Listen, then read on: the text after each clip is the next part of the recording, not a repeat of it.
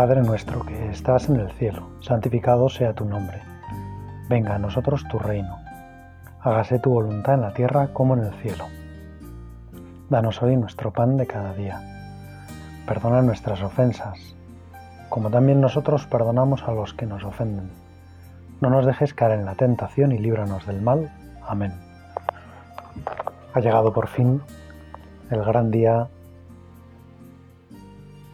esperado de la Pascua, el gran día esperado del comienzo de la Pascua. Jesús va a celebrar en este jueves santo con sus apóstoles la Pascua en Jerusalén. Y lleva mucho tiempo esperando este momento. Lleva soñándolo muchos días. Lleva ilusionado porque se acerca el momento en que los hombres van a ser liberados del pecado, liberados de la esclavitud. Van a ser rotas las cadenas, van a saltar los cerrojos, se van a abrir los sepulcros. Jesús sabe que todo eso no va a suceder sin mucho sufrimiento de su parte, de parte de su madre, de parte de los que le aman.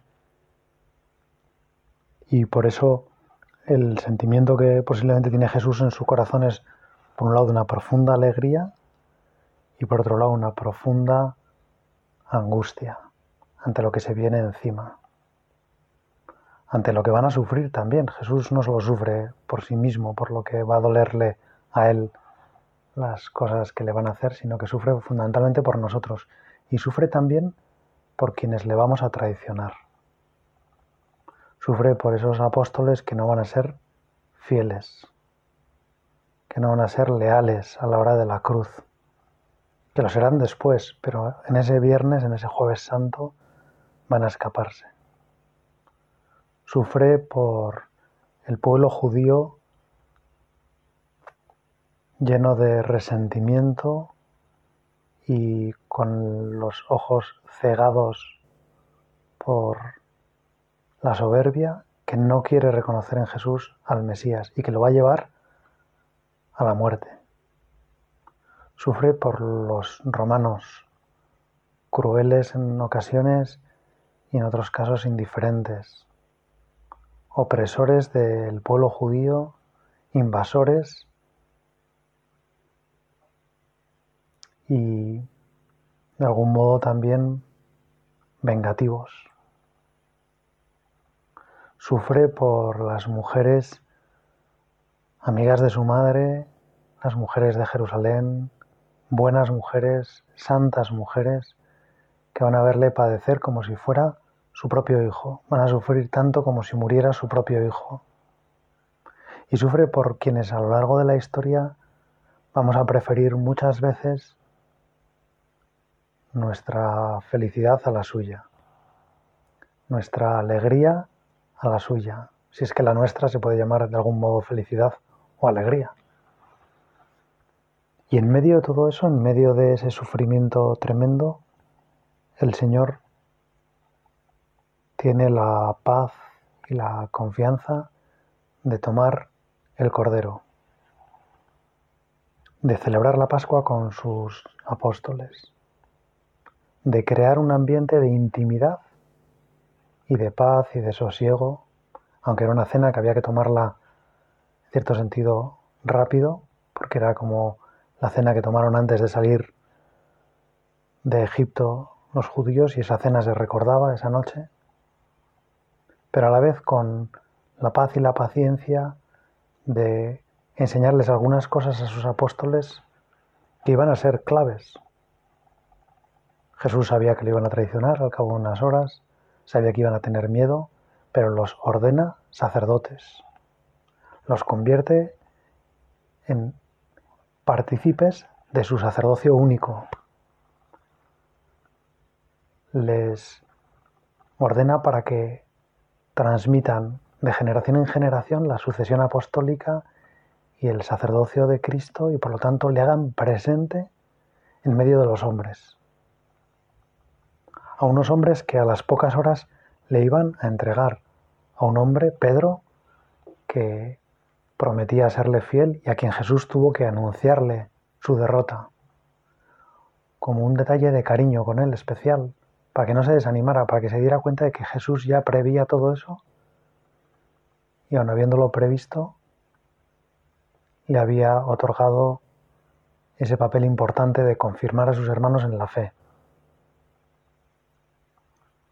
Señor, nosotros queremos introducirnos en esta en esa noche y preguntar como preguntaban el niño más pequeño de cada casa a su padre, papá, ¿por qué esta noche es especial? ¿Por qué esta noche no es como las demás? ¿Qué tiene esta noche de diferente? Y entonces el padre, el mayor de cada casa, hacía un relato de lo que el pueblo judío, como había sido liberado de Egipto. Y todo tenía un recuerdo a aquel momento y por lo tanto era una gran una cena de acción de gracias, de bendición, de bendecir a Dios, de decirle a Dios, qué bueno eres, de hacer memoria de las grandes cosas que Dios había hecho con el pueblo elegido. Y eso es lo que queremos hacer también nosotros hoy. Porque los judíos son nuestros hermanos mayores, porque somos hijos de esa tradición, porque somos hijos de Abraham, porque Dios es nuestro Padre. Queremos también en esta noche del jueves santo introducirnos en esa cena, hacernos un personaje más, dejar que Cristo nos lave los pies. Que Cristo se ponga de rodillas delante de nosotros. Y no tratar, no queremos tratar de impedírselo como hizo San Pedro. San Pedro le dijo, no, tú no me vas a limpiar los pies. Y a continuación el Señor le dijo, si yo no te lavo los pies no tendrás parte conmigo. Y entonces Pedro, como siempre, rápido, veloz, con un corazón tan grande que sorprende que no les talle. Señor, entonces no solo los pies, sino las manos y la cabeza. Y Jesús le dice, no hace falta más que los pies. El que está limpio no necesita limpiarse más que los pies. Jesús, ¿con qué cariño limpiarías los pies de cada uno y con qué cariño quieres limpiar mis pies, cansados del camino, llenos del polvo de mis miserias, de mis bajezas, de mi andar más en el suelo que en las alturas a las que tú me llamas.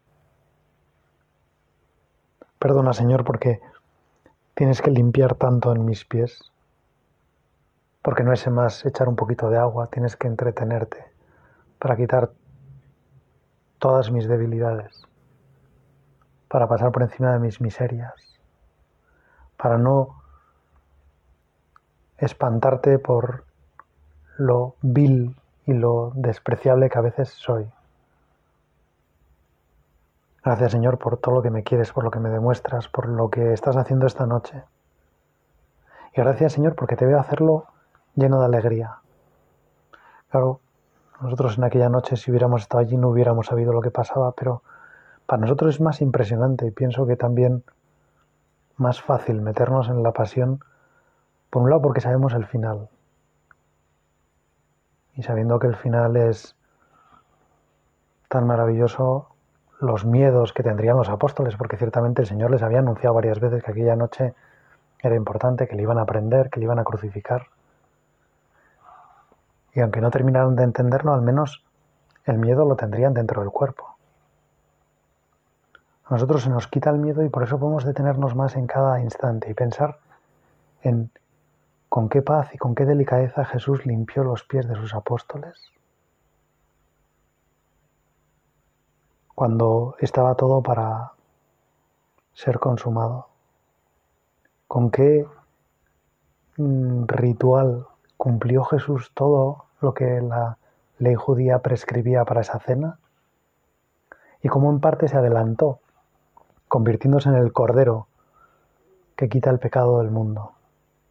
Él es el cordero que iba a ser sacrificado en el templo, que iba a ser sacrificado para quitar los pecados a todo el pueblo. Es el cordero que cargará con nuestras culpas. Maltratado no abrió, no abrió la boca. Como cordero llevado al matadero, como oveja mula ante los, muda ante los trasquiladores. Tú, Señor, no solo estás mudo, no eres un cordero que no te quejas. Es al revés, estás dando gracias. Llegas a esa cena y celebras esa cena lleno de agradecimiento a Dios Padre por lo que está a punto de suceder. Porque vas a ponerte en lugar de nosotros en el castigo que nosotros merecíamos para ganarnos tus méritos, para ganarnos tu cielo, para ganarnos tu gracia. Te vas a hacer digno del castigo que nosotros merecíamos para hacernos a nosotros merecedores de tu cielo, de tu alegría, de tu paz, de tu gozo. Señor, qué grande eres. Y que hagas eso dando gracias. Que hagas eso no pasándonos la factura, no reprochándonoslo, mostrándolo de un modo tan poco agresivo, tan poco violento,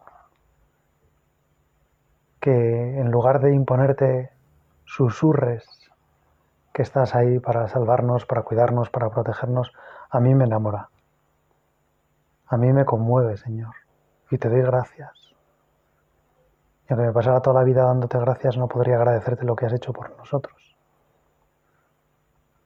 Y aunque convenciera a todo el mundo de que todos nos pusiéramos a dar gracias continuamente y no hiciéramos otra cosa, no sería suficiente, Señor,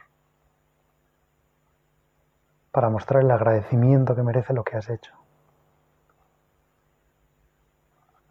Y porque lo has hecho además feliz porque lo has hecho contento, porque lo has hecho sin rabiar, sufriendo como no se puede sufrir, sufriendo como nadie más ha sufrido en la historia, sintiendo dolores externos, pero también sobre todo internos, como nadie ha sentido,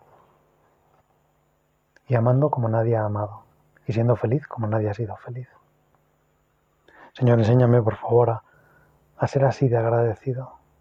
Esto es lo que quiero que me enseñes esta noche, que tú vas a instaurar la Eucaristía, la gran acción de gracias. Ayúdame a que yo sea un hombre de Eucaristía. Que seamos hombres y mujeres de Eucaristía. Que seamos hombres y mujeres agradecidos, conscientes, abiertos a los dones que Dios nos da. No pendientes solo de lo que perdemos. Tú, Señor, estabas perdiendo todo Estabas perdiendo tu dignidad, estabas perdiendo tu vida, estabas perdiendo tu familia, estabas perdiendo todo lo que tenías. Estabas poniendo todo al servicio de cada hombre, de cada hombre que como yo necesite ser salvado. No estabas quitando nada, no estabas arrancando nada, no estabas pidiendo nada, estabas ofreciendo todo. Y los hombres no quisimos acogerlo, no quisimos aceptar el don que nos hacías. Y tantas veces, Señor, cuando podría ir a misa y lo rechazo y me escudo y me busco mil excusas y, pienso que tengo otras cosas más importantes y que ahora no tengo tiempo y sigo diciéndote, Señor, que en el fondo no he entendido lo que vienes a darme que me he quedado lo que, me parece que vienes a quitarme. Qué tremendo, ¿no? Que alguien vaya a hacerte un regalo y tú no quieras abrirle la puerta, no quieras cogerle el teléfono porque piensas que, viene a pedirte algo, que viene a, a reclamarte una deuda.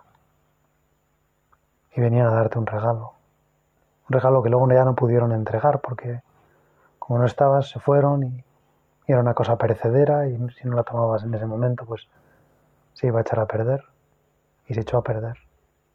¿Cuántos regalos, Señor, habré echado a perder? ¿Cuántos dones tuyos se habrán marchitado, se habrán podrido porque yo no los he querido recibir? ¿Cuánta gracia tuya estará como almacenada y caducada podríamos decir, la gracia no caduca, lógicamente, pero porque yo no me la he querido tomar, porque yo no he querido aceptarla, porque yo no he querido luchar con ella, porque he preferido luchar con mis fuerzas, porque he preferido hacer mi vida, porque me he querido hacer a mí mismo, porque he querido ser un producto de mi voluntad, de mi inteligencia. Qué pequeñito, Señor. Qué pequeñito me ha salido mi producto. Qué pequeñita se ha quedado mi vida, porque solo quería que fuera yo el protagonista.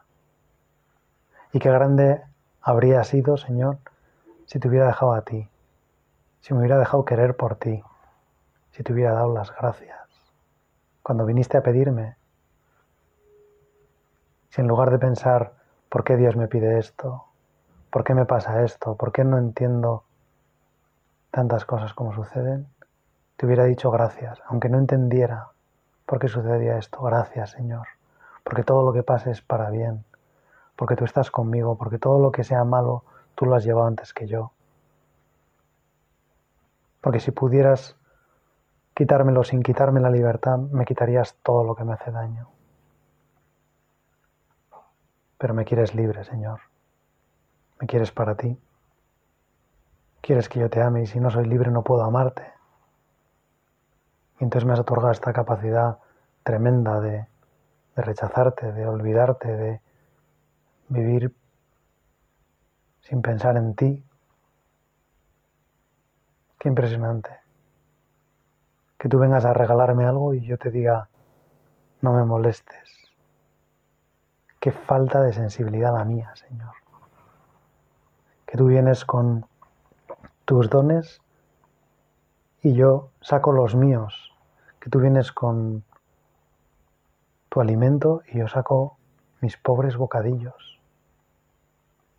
Qué tristeza, ¿no?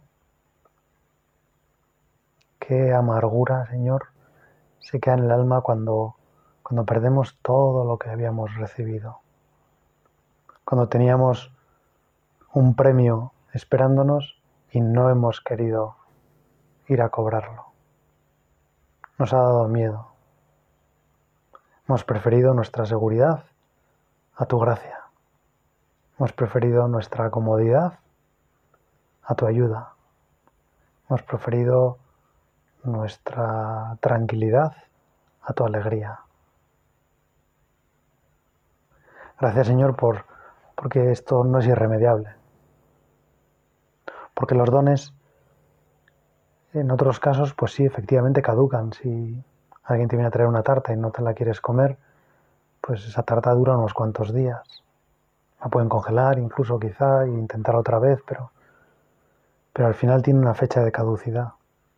En cambio, tus dones, Señor, cuando yo no los quiero recibir, tú no los tiras, no te enfadas, no los desperdicias, sino que los guardas. Y mientras los guardas, los vas haciendo más grandes.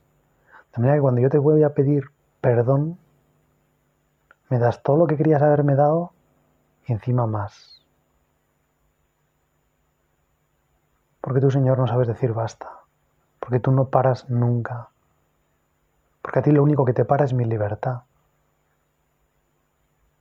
Y mi libertad no puede impedirte que tú acumules dones y gracia y amor para dármelo cuando yo libremente y caprichosamente decida que te voy a dejar que me quieras.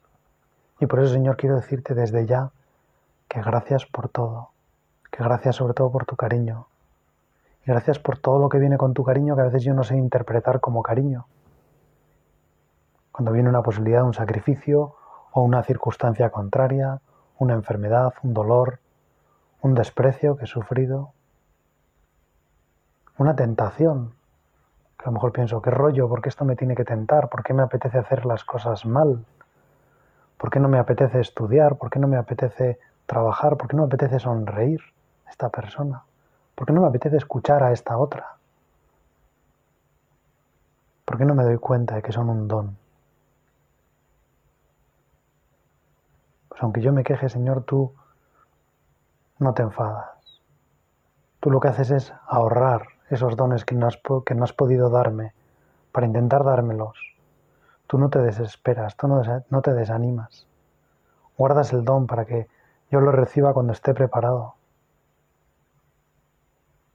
Y el tercer regalazo, Señor, que nos vas a hacer hoy, en este jueves santo, en aquella intimidad serena, sosegada, del cenáculo, donde tú ya sabías todo lo que estaba pasando, tú ya habías visto todos los corazones, Tú sufriste lo indecible cuando se fue Judas.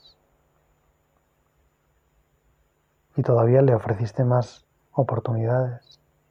Porque ibas a hacer todo lo que pudieras por intentar salvarlo. Incluso ni ahora sabemos si Judas se perdió definitivamente.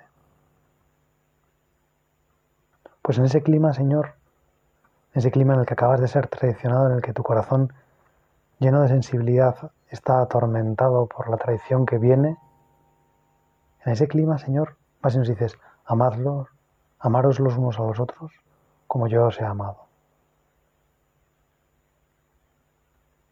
En ese clima que sería más propicio para recados rápidos y urgentes, tú das el recado más sereno, el recado más potente, el mandamiento nuevo, la nueva alianza, el nuevo mandamiento que va a marcar toda la historia de la Iglesia, lo que fundamentalmente quieres que hagamos, que amemos a los demás como tú los has amado.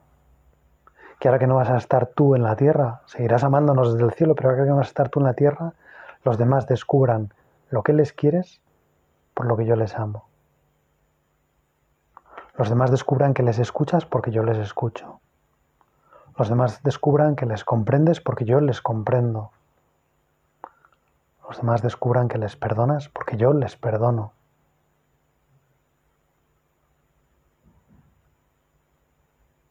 Qué impresionante, Señor. Gracias, de verdad. Gracias porque sé que no me doy cuenta ni de un 1% de lo que significa tu gracia, tu redención, tu cuerpo que me das en la Eucaristía, tu mandamiento que es un regalazo. No es solamente una tarea, es, Señor, que me acabas de regalar la capacidad de amar como tú amas. Que me acabas de decir que puedo amar a los demás como tú los amas. Que puedo ser tan feliz como tú. Porque lo que te hace feliz es amar. Y amar como tú amas, hasta el final, hasta el extremo, como nos estás amando en esta noche en la que estás entregando tu vida y me regalas que yo puedo amarles a los demás con un corazón así, con un corazón como el tuyo, con una entrega como la tuya, Señor. Y eso excede la capacidad de mi corazón, eso es un regalazo tuyo. Porque puedo amar por encima de mis preferencias, puedo amar por encima de los límites de mi corazón, puedo amar a las personas a las que de ningún modo amaría por mí mismo. Pero en ti, en Cristo, con tu fuerza, con tu gracia, Señor, soy capaz de amarlas y soy capaz de perdonar lo imperdonable, porque te tengo a ti, porque vas a amar tú a través de mí. Y yo pensando que me estás pidiendo unos sacrificios tremendos. Y no me doy cuenta, Señor, de que me estás regalando la alegría más grande que hay en el mundo. Que no hay nadie que va a ser tan feliz como yo, porque puedo amar como ama a Cristo, puedo entregarme como se entrega a Cristo, puedo ser tan feliz como es Cristo. Y porque tengo esa capacidad de amar, también voy a recibir esa misma capacidad de ser amado. Y voy a ser amado por Dios Padre con el mismo amor con el que es amado Jesús. Como el Padre me amó, así os he amado yo.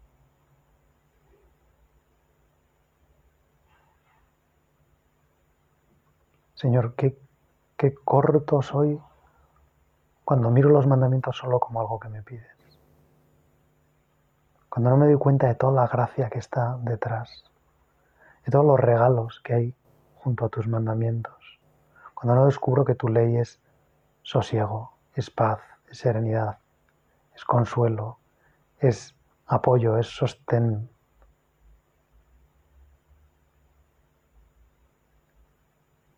Y en este mandamiento se ve especialmente al final, si yo entiendo el mandamiento solo como algo que Dios me pide, es imposible que descubra que los demás son un regalo para mí.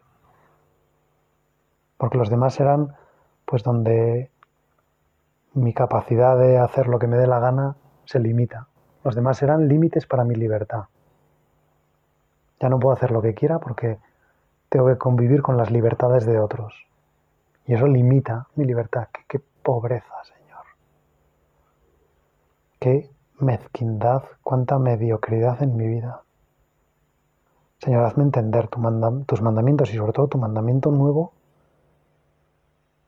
como el mejor regalo que nos has dejado, porque nos has dejado también la Eucaristía para poder vivir de ese mandamiento. Con la Eucaristía somos capaces de amar como tú amas. Nos introducimos, decía el Papa Benedicto, en la dinámica de tu entrega. En esa entrega que te lleva en esta noche a algo que San José María decía que no nos es posible entenderlo del todo, pero quien no necesita nada de nosotros no quiere desprenderse de nuestra compañía. Jesús se queda para darnos fuerzas, para darnos alimento, para que no estemos solos, pero también porque quiere estar con nosotros, porque lo que le gusta es estar con nosotros, porque disfruta infinito en el sagrario esperándonos, porque le compensa un ratito de compañía de uno de nosotros por todos los miles y miles y miles y miles y miles de horas que se ha pasado esperando, por todos los desprecios que ha sufrido, por toda la indiferencia, por toda la frialdad que ha sufrido en tantos agrarios, todo eso le compensa si uno solo de nosotros. Ahora con el corazón y quizás si podemos acercarnos hoy, vamos a Sagrada y le decimos, Señor, gracias. Esta tarde mucha gente saldrá a las calles, a las iglesias donde se pueda hacer, a ir visitando al Señor, que estará recogido en los monumentos, en, los sagrarios. Señor, que yo esta tarde si salgo y puedo hacer esa costumbre tan antigua, que te pueda dar muchas gracias, Señor. Quiero darte gracias. Quiero ir de lugar en lugar gritando gracias, gracias. Porque me has regalado, Señor, esta tarde tres cosas tan maravillosas me ha regalado la capacidad de querer como tú, el mandamiento nuevo. Me ha regalado la fuerza para querer como tú, la Eucaristía. Me ha regalado a tus ministros, me ha regalado a los sacerdotes que te hacen presente a través de la Eucaristía, a través de la predicación de la palabra, y que me traen tu perdón, y que me enseñan a reconocerte en la palabra, en los sacramentos, en la vida, en el trabajo, en los demás. Gracias Señor por estos tres regalazos. Gracias Señor porque has pensado en todo, porque no te has ido dejando las cosas como sin preparar, porque has gastado tus últimas horas en servir, en querer, en amar, lo que has estado haciendo durante toda la eternidad y seguirás haciendo durante toda la eternidad, amar con toda la fuerza de tu corazón, gracias Señor porque me has dado a mí esa capacidad, a la que yo no hubiera aspirado nunca, que yo ni siquiera me hubiera imaginado que existía algo así. Y tú vas y me lo regalas. A mí que te estoy a punto de traicionar, Señor. Que esta noche me escaparé corriendo entre las sombras del huerto de los olivos, que me quedaré dormido como los apóstoles, que no seré capaz de aguantar cerca de ti, que no me atreveré a subir al Calvario, y que me quedaré escondido días y días y días en el cenáculo sin atreverme a salir por miedo a los judíos.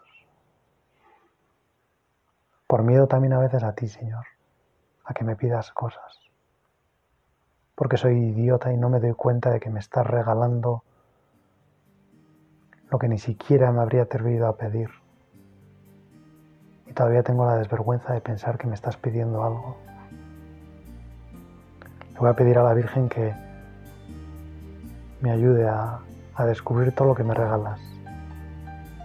Que me ayude a abrir mis manos en esta noche para que tus dones puedan llegar hasta el fondo de mi corazón. Y este salve María, llena eres de gracia. El Señor es contigo, bendita tú eres entre todas las mujeres y bendito es el fruto de tu vientre Jesús. Santa María, Madre de Dios, ruega por nosotros pecadores, ahora y en la hora de nuestra muerte. Amén.